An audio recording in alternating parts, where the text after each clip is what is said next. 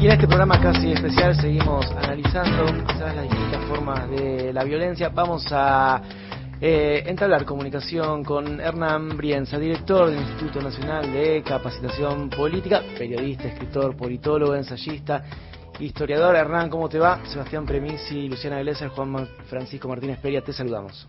¿Qué tal? ¿Cómo les va? Un gusto escuchar. Igualmente, gracias por, por atendernos en este día, te mandamos un abrazo.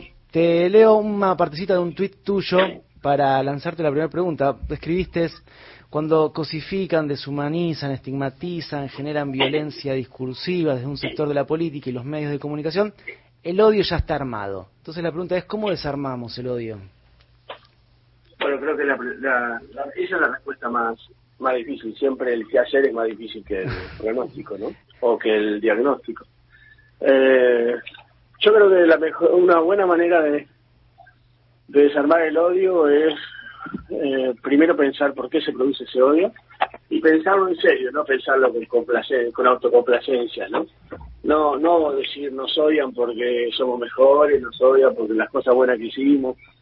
Me parece que esa forma, cualquiera que piense el odio del otro de esa manera, lo hace de una manera complaciente y no está pensando seriamente en, cómo desarmar el odio, sino en decirse a sí mismo frente al espejo que uno es lindo, que uno es bueno, que uno es mejor, que no. Yo creo que eh, eh se desarma el odio teniendo un gesto de, generosidad de parte de uno mismo y también comprendiendo por qué el otro odia a pesar de nosotros mismos, ¿no? Por, por qué el otro nos odia eh, independientemente de si nosotros seamos buenos o malos, ¿cómo se produce ese odio? Porque si nosotros logramos entender por qué se produce ese, ese odio, podemos entender de qué manera se puede desarticular ese odio. Eh, y, finalmente me parece que, que, que se desarticula con una, con una gran campaña de conciencia política respecto de todos aquellos que que dicen que cantan en la tribuna los vamos a matar y finalmente van otros y matan, ¿no? Que es un poco lo que pasó ahora, ¿no?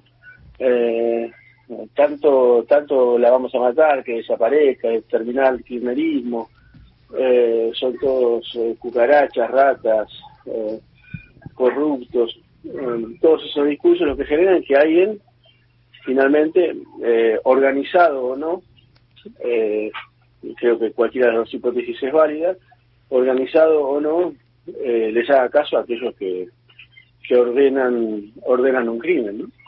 Buen día, Brienza Glesser, acá, gustazo saludarte. Eh, bueno, entiendo que no te. Decir al aire que te adoro.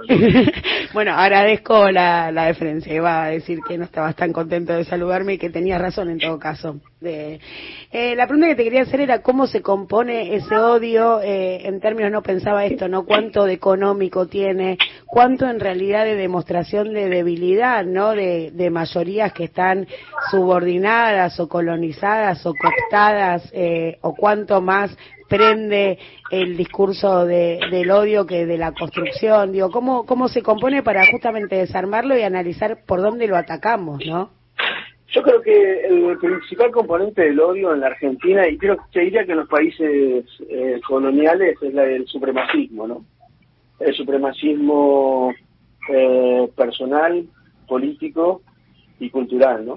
La idea de que en estas sociedades hay gente que, vale la pena porque es eh, casi europea, casi, casi ligada a las élites de dominancia, y después hay un pueblo eh, que en la Argentina de alguna manera se compone por negros de mierda, ¿no? Eh, ese supremacismo eh, es el que está a un paso de poder no solamente odiar, sino exterminar al otro. Esto lo explicó muy bien Fran Fanon en Los Dueños de la Tierra, ¿no? Eh, esa, esa lógica de deshumanización de, del sujeto colonizado, que, que no es el, solamente el que reproduce eh, las, las pautas de la, del coloniaje, esto obviamente eh, hay que canizarlo por una realidad que no, no, no, no, no es que somos una colonia ni que el pensamiento es absolutamente colonial, sino que eh, es un modelo de, de, análisis, ¿no? ¿no? No, estoy diciendo que la Argentina está eh, colonizada de, esta de una manera eh, burda y, y, esquemática, pero esta lógica de eh, hay una élite dominante que pertenece a una Argentina que hay que recuperar, esto lo explicó muy bien la sociedad rural en su en su solicitada, y después hay otra Argentina, que es la Argentina de los choriplaneros, de los negros de mierda, de, del de los 70 años del peronismo, que, que, que, no quiere trabajar, que no quiere hacer, que, es corrupta, que se roba todo, ¿no? Entonces, en ese, en esa forma de pensar, en esa forma de pensarse superiores, eh, está la justificación de que cualquier cosa se puede hacer con seres inferiores, ¿no? Porque no son humanos, ¿no? Son choriplaneros, son fanáticos, no piensan, ¿no? La idea de que, el periodista no piensa, el kirchnerista no piensa. Lo que no significa que, el gorila piense, ¿no? El concepto de gorila también es un concepto deshumanizante, ¿no? Si el tipo es un gorila, por ende no razona.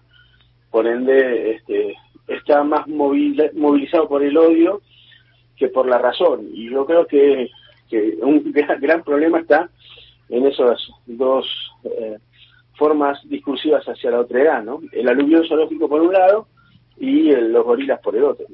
Hernán, te saluda Juan Francisco, un gusto hablarte. Eh, bueno, retomando un poco esto que vos decías, ahí estabas hablando del racismo constitutivo de nuestras sociedades, el clasismo, y mi pregunta pasa un poco lo que te estaban comentando los compañeros, es, bueno, ¿cómo hacemos para, para impulsar proyectos transformadores ¿no? Pues digo, porque acá hay algo evidente que, eh, de alguna manera, sin, sin, entrar en una teoría de los demonios ni nada, estos discursos se han incrementado en función de, de los proyectos de cambio, ¿no? Que impulsó, impulsaron los gobiernos del ciclo nacional popular o progresista o como lo queramos llamar. El tema es que estos discursos vienen cortando cabezas y nosotros es como que estamos muy a la defensiva, ¿no? Cada vez más. Eh, ¿Cómo se hace para impulsar proyectos transformadores eh, y, sin reproducir estas lógicas de, odio, de violencia? ¿Cómo, lo ves vos? Sí, eh, es muy difícil porque porque el, los, los, las políticas de cambio generan esa reacción. ¿Por qué? Porque el tipo que está obligado, el tipo que está acostumbrado a ser parte de, digamos, la Argentina, la Argentina blanca, la Argentina bien pensante, la Argentina europea no tiene por qué bancarse, o no quiere, no quiere por qué bancarse que ser este, gobernada por, por la Argentina inferior, ¿no? Y, creo que es ahí donde se la cuestión se complica aún más, ¿no? Porque dicen, ¿por qué, ¿por qué la Argentina inferior con estas formas tan poco eh, civilizada tiene que gobernar Eso es parte también de, explicar explicar su odio. Entonces, ¿cómo hacer política de transformación y que al mismo tiempo no genere ese, odio? Bueno, los europeos la hicieron fácil y la transformación la hicieron la derecha.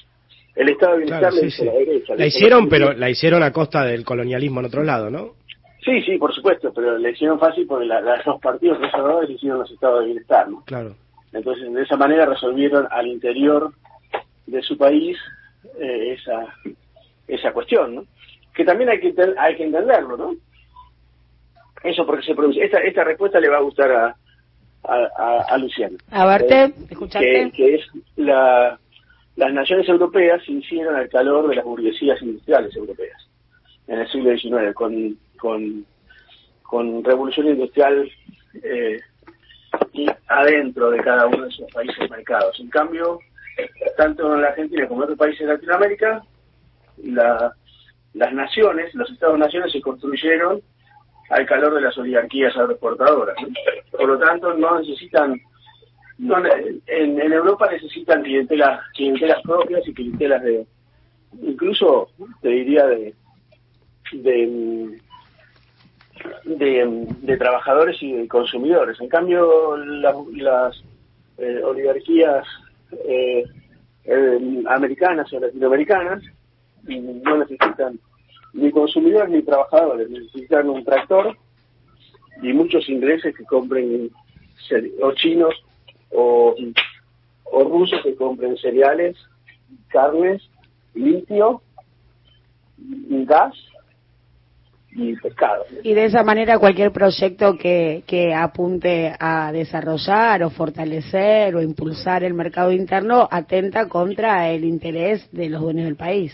No, no solamente atenta con el interés, atenta contra, contra esa Argentina que ellos quieren recuperar. Claro, exactamente. Porque uno podría pensar que la Argentina está dividida entre unos patriotas que tienen un mercado interno y eh, unos antipatrias que solamente quieren vender cereales. Pero no, ellos son la patria. Ellos también son la patria. ¿eh? Y ellos también se consideran la patria y se consideran la Argentina. Bueno, eso, me, eso me lleva a pensar que hay que modificar de alguna manera la estructura económica del país, totalmente. Sí, eso también, pero lo que, lo que, a ver, creo que un poco la, la, la, pregunta, la pregunta que está rondando es del qué hacer. Bueno, lo, lo que los para, para, para impedir este país de odio, justamente lo que hay que hacer es generar una, una burguesía industrial hegemónica que imponga una eh, Argentina eh, más homogénea, ¿no? Sobre eso me podría quedar discutiendo horas contigo.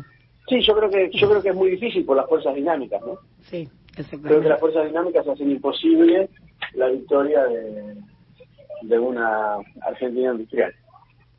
Pero habría que, habría que empezar, en, algún momento habría que tomar la decisión de, de, empezar, porque digo, los últimos... No, es, muy difícil, ¿sabes por qué es muy difícil? Porque no tenés materia prima para hacer una burguesía industrial, porque la burguesía industrial en, cuanto consigue excedentes, compra campos. ¿Por qué? Porque es mucho más rentable en la Argentina vender soja Sí, no, no, yo eso lo, lo, entiendo, pero estoy pensando en, digo, no es un proceso que va a durar cuatro años en un solo gobierno, pero ¿de qué manera plantás la primer semilla? Si vos tenés hoy por hoy... No, la primera semilla ya la plantó Dorrego y lo, fusilaron. Lo, plantó Rosas y... ¿Cómo continuamos plantando semillas? Internacional de, de Casero. La plantó Irigoyen y lo le hicieron el golpe, la planteó Perón y mataron 35. El otro día... En la plaza. Y, y allá gatillaron a, y el otro día le gatillaron a Cristina. Sí. Digo, en algún punto esa continuidad está presente y esa imposibilidad también está presente. Digo, eso también hay que decir. No, lo, lo, que voy a decir, eh, no lo digo en zona, digo, el otro día en un evento, el presidente de la Corte Suprema de, de Justicia, Horacio Rosati, habló de la Constitución y del modelo económico. Describió esto que vos estabas describiendo de, de, cómo de cómo es la estructura económica. Y dijo, para cambiarlo, o revolución, lo dijo Rosati, o revolución o cambiar la Constitución. Bueno, quizás para seguir el linaje de Dorrego, eh, digamos, tengamos que pensar en cambiar la, la Constitución y, desde ahí empezar a, a pensar nuevas estructuras. Siempre, siempre pongo el mismo ejemplo, ¿no? Si uno piensa que el primer presidente de la Corte Suprema fue Salvador María de Carril, que fue el autor intelectual del, asesinato de Dorrego, eh, uno puede entender eh, de qué habla Rosati cuando habla de la Constitución y de qué habla la Corte Suprema cuando habla de la Constitución. Hernán, te agradecemos muchísimo esta comunicación. Qué lujo, qué lujo nos dimos. Lujazo. Bueno, vos una vez estuviste en Santa Cruz, en Río Gallegos, comiendo lentejas en mi casa. No te vas a acordar, estuviste en la feria del libro, pero... ¿No te acordás? Creo que esas lentejas también fueron un lujo. Bueno, no importa. Sí, es verdad, me acuerdo. Hernán, te mandamos un abrazo.